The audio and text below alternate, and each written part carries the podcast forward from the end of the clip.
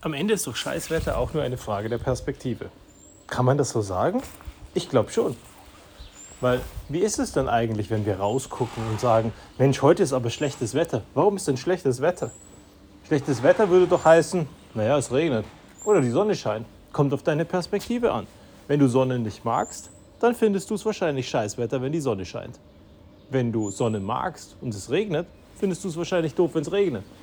Aber am Ende ist es doch nur eine Frage der Perspektive, ob du es toll findest oder ob du es schlecht findest. Weil beides hat ja eine Daseinsberechtigung. Gutes Wetter und schlechtes Wetter.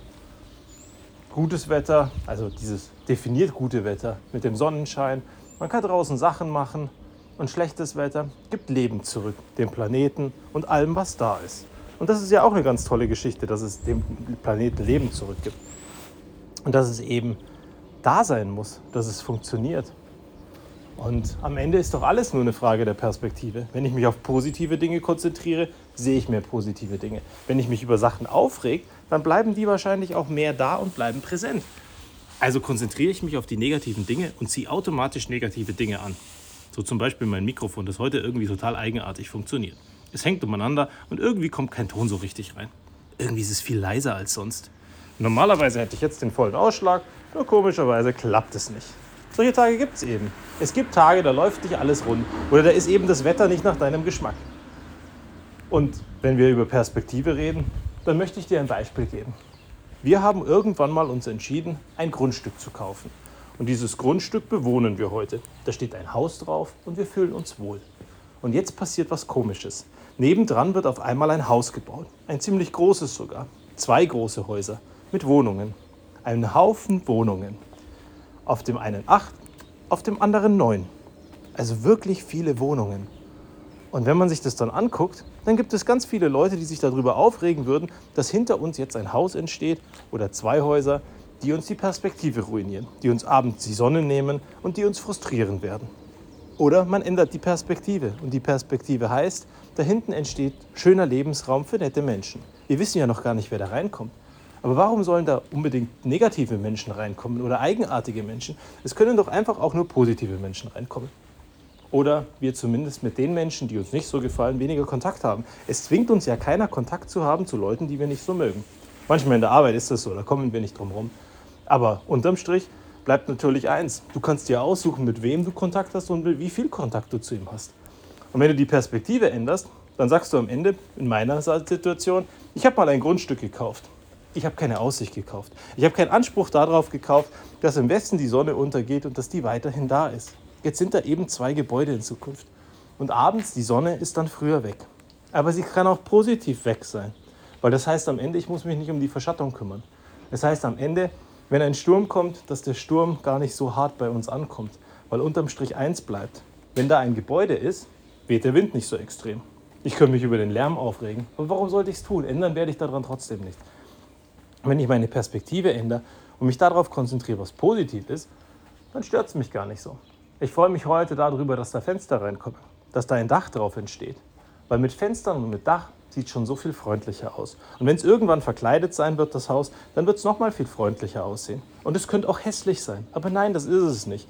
Architektonisch sieht es ganz gut aus. Also freue ich mich darüber, dass dahinter Lebensraum entsteht für Menschen, die Lebensraum suchen. Und dafür bin ich dankbar. Und wenn ich das schaffe und wenn ich die Perspektive an der Stelle wechsle, dann ist es gar nicht so schlimm, was da außenrum passiert. Und es macht mein Grundstück ja auch nicht schlechter. Es macht mein Haus nicht schlechter. Ganz im Gegenteil. Ich freue mich darüber, dass wir irgendwann mal rechtzeitig gekauft haben und gesagt haben, wir können uns heute darüber freuen, dass wir ein Haus haben mit einem Grundstück.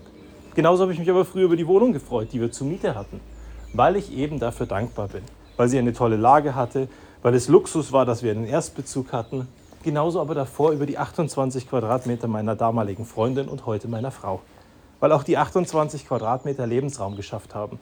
Für uns beide, dass wir Zeit miteinander verbringen konnten und auf 28 Quadratmeter sind wir uns nicht auf den Geist gegangen. Und wenn wir es auf 28 Quadratmetern schaffen, haben wir damals gesagt, dann schaffen wir es wahrscheinlich auch auf 80 Quadratmeter. Gut, die damalige Wohnung, die hatte nicht 80 Quadratmeter, die hatte etwas weniger, weil am Ende auch die Terrasse damit reingezählt hat. Aber wir hatten zumindest ein bisschen grüne Fläche. Wir konnten grillen und wir konnten das Leben genießen. Und es war sehr zentral gelegen in der Stadt.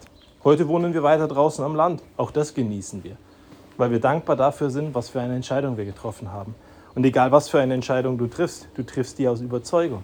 Und warum wird die auf einmal schlechter, bloß weil sich außenrum Dinge verändern?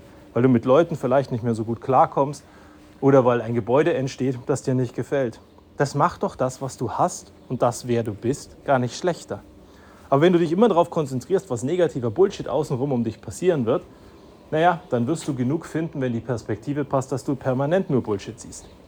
Und das wird dich frustrieren. Und das wird dazu führen, dass du irgendwann dein Leben in Frage stellst und alles scheiße findest. Aber notwendig ist es eigentlich nicht. Weil eigentlich ist ganz, ganz, ganz, ganz viel Gutes da. Und ansonsten, was möchte ich dir heute mitgeben? Nein, möchte ich dir mitgeben. Nein, Punkt. Es wird viele Situationen geben, da wirst du mal ein Nein hören. Einfach ein Nein, ohne Begründung, ohne alles. Und es wird dich aufhalten in deinem Job, in deinem Weiterkommen, in deinem Leben. Nur die Frage ist, wie gehst du mit diesem Nein um? Siehst du das Nein als eine Chance, dass du hinterfragst, warum da ein Nein ist? Oder sagst du, da ist ein Nein und das war's? Ich meine, ich habe gerade angefangen, da wird es ein Nein geben ohne Begründung. Ein Nein ohne Begründung heißt einfach, dass derjenige gar keine Lust hat, es dir zu begründen. Es ist ja auch okay, wenn du Nein sagst heute, ohne das zu begründen. Weil wenn du es begründest, werden wir über die Gründe diskutieren. Ist ganz normal. Jeder, der Nein sagt und Gründe liefert, der wird danach nicht mehr Diskussionen hören um das Nein, sondern der wird danach Diskussionen hören über die Gründe. Naja, aber wenn dein Nein valide ist und wenn dein Nein Substanz hat, dann hast du auch keine Angst, die Gründe zu nennen. Und wenn du Angst hast, die Gründe zu nennen, vielleicht ist dein Nein gar nicht gerechtfertigt. Vielleicht wäre dann ein anstatt einem Nein ein Ich möchte das nicht. Mir macht das keinen Spaß. Es frustriert mich. So viel ehrlicher als dieses Nein. Ganz viele Dinge, die wir heute erreicht haben und da, wo wir heute sind, haben wir erreicht, weil ich ein Nein nicht akzeptiert habe, weil ich die Gründe dahinter verstehen möchte. Wenn einer zu mir Nein sagt, dann möchte ich verstehen, warum er Nein sagt. Weil meistens hat er ja einen Job und meistens hat er eine Funktion und dieser Funktion möchte er gerecht werden. Und wenn er dieser Funktion gerecht werden möchte, dann sagt er Nein, um seine Funktion auszufüllen. Oder vielleicht auch, weil er in seiner Funktion und in seiner Erfahrung noch nie eine Situation gehabt hat, wo es okay wäre, dort Ja zu sagen. Also versuche ich zu verstehen, warum derjenige Nein sagt. Ich versuche seine Funktion zu verstehen, ich versuche seine Beweggründe zu verstehen. Und wenn ich verstehe, warum er Nein sagt, dann kann ich vielleicht auch mit ihm daran arbeiten, dass es in Zukunft ein Jein ist und irgendwann mal ein Ja ist. Weil wenn er ein Nein hat aus der Überzeugung und ich ihm die Gründe aus dem Weg schaffe, warum er aus Überzeugung Nein sagen muss, dann tut es ihm vielleicht auch gar nicht weh, Ja zu sagen.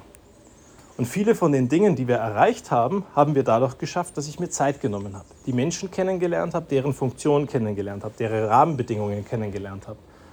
Und auch heute, wenn wir Hindernisse im Weg haben und in Projekten nicht weiterkommen, weil diverse Leute oder Gremien Nein sagen, setzen wir uns gemeinsam an einen Tisch. Wir sprechen darüber, warum derjenige Nein sagt. Wir sprechen darüber, wie die Rahmenbedingungen sind, dass so etwas, was wir da haben wollen, passieren und funktionieren kann.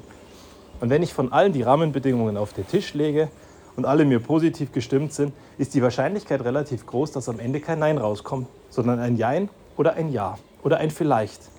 Und ich habe auch ganz viele Themen in meinem Leben gehabt, wo jemand ganz klar in seiner Funktion gesagt hat, nein, weil folgende Rahmenbedingungen nicht erfüllt sind. Aber auch das hat mich nicht abgeschreckt. Selbst die großen Hürden zu nehmen und einem Softwaregiganten wie Apple am Ende zu sagen, dass ein Betriebssystem auf die Art und Weise, wie es heute funktioniert, nicht ausreichend funktioniert um im Unternehmenskontext private Nutzung zu erlauben, hat mich nicht abgeschreckt. Nein, auch dort habe ich den Dialog gesucht. Ich habe ihnen erklärt, was unsere Gründe sind, warum wir Sachen nicht machen dürfen, warum es nicht funktioniert, warum es nicht sicher ist, warum es gegen Gesetze verstößt. Und am Ende kam eine neue Version, nach vielen, vielen Jahren. In Summe hat mich das sieben Jahre gekostet. Jetzt könnte ich mich über die sieben Jahre aufregen. Oder unterm Strich eins sehen dass ich sieben Jahre in tolle Projekte investiert habe, dass wir in den sieben Jahren wahnsinnig viel erreicht haben und dass wir nach sieben Jahren die Luxussituation hatten, dass wir ein großes Nein aus dem Weg gebracht haben und heute an einem Punkt sind, wo Leute ihre Geräte auf eine Art und Weise benutzen dürfen, die früher undenkbar gewesen wäre, weil ganz viele Leute berechtigterweise Nein gesagt haben. Und heute sind wir eben an diesem anderen Punkt. Und das ist toll und das ist großartig. Und das möchte ich, dass dich heute ermutigt. Es wird Situationen geben, da wirst du Nein hören. Und wenn du hinterfragst, warum das ein Nein ist, und wenn du dir Zeit nimmst und wenn du die Menschen kennenlernst, wird es später auch wieder Situationen geben, wo die sich freuen, dass du da bist und sie mal drüber nachdenken, ob sie heute Nein zu dir sagen müssen, weil sie dich mögen und weil sie ein Interesse daran haben, dass du mit deinen tollen Sachen, die du immer machst, weiterkommst. Das ist Arbeit, das ist nervig, das ist manchmal stressig, aber eigentlich ist es was Wunderschönes. Weil am Ende kann es gar nicht nervig sein, wenn es um Menschen geht, um ein Miteinander und was Großes zu bewegen. Und dann sind diese Leute im besten Fall auch ein Teil von deinem Ergebnis, das du da schaffst. Weil das Ergebnis hast dann nicht du geschafft, sondern du mit diesen Leuten. Und dann sind die auch motiviert, morgen wieder weiterzumachen und mit dir das nächste Projekt zu machen. Und wie du immer wieder im Hintergrund hörst, da schrauben die, da hämmern die an dem Haus. Und ja, ich könnte mich aufregen. Nur eigentlich wird es am Ende ganz sicher wunderschön werden.